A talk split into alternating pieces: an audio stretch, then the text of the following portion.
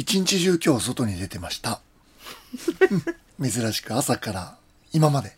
収録日8月の11日です。はい今日は釧路の最高気温が26点何度かな？ええ、僕が行ったところは約35度。暑かったです。まあ暑いの苦手ですからね。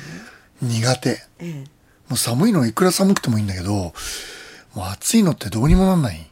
え。脱ぐしかない。脱ぐしかない。まあ脱いでもいいんですけどね、まあ。虫に刺される？そうそうそうそう。で、今日だから何をしてきたかっていう話をちょっとね、あはい。何してきたんですか？暑い中。暑い中、今日の走行距離は約150キロでした。大したことないんじゃない、で、実は今日は、シマフクロウの関係する調査をやってきたんですよね。えでもヒナの調査終わったでしょ？終わりましたね。まあ今150というお話をしましたけども、実はこの釧路市、それから釧路町、厚岸町、道東エリアの釧路周辺っていうのは、意外とシマフクロウの情報はあるんですよ。生息しているっていう情報が。ああ、はい。ね。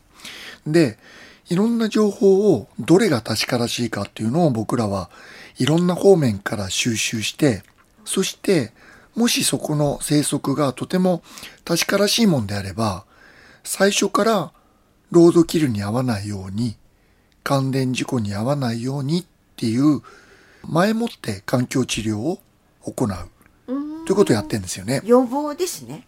予防です。はい。だから、例えば関連事故にあったから関連事故対策をしましたってやったところで、シマフクロウとなると数がそもそも少ないので、1羽死んじゃってそこに予防対策をしたところで、もうシマフクロウいませんよとなっちゃうわけですよ。ロードキル対策もそうですよね。交通事故にあって1羽死んじゃいました。そこに交通事故に合わない対策を施したところで、もういないかもしれない。だから、そうなる前に確からしい情報っていうのをきちっと見定めて、先んじて事故の多い関連とか交通事故の対策をしておくっていうのがすごく重要になってくるんですよね。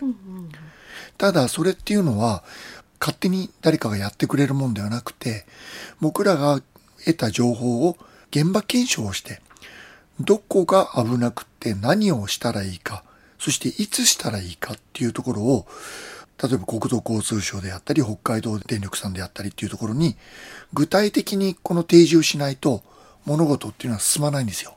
こういう調査っていうのはまあ言ってみれば100%自主調査環境省からやってくださいお金あげますよっていう調査では全くないんですよね。ええだけれどもやっぱり僕らの目指している共生っていうところを考えるとそれはやっぱり僕らならではできることだなと思ってるんでもうあの10年20年前から積極的にやってるんですよね。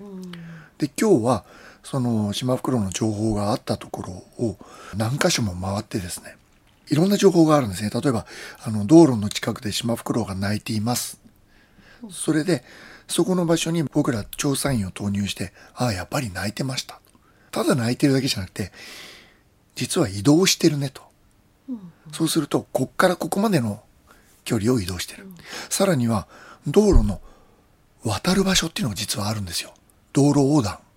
鹿道みたいな感じ？鹿道もそうかもしれませんけども動物って意外とどこでも好き勝手に渡ってるわけじゃなくて、渡りやすいところっていうのがあるんですよね。で、シマフクロウって夜の動物なんで見えないわけですよ。はい。そうすると、調査員はなかなか、これはもうあの、エキスパートじゃなきゃできないんですけれども、どこでどういう鳥が、どういう状況で動いていって、はい、どこで渡りましたと。ピンポイントで抑える。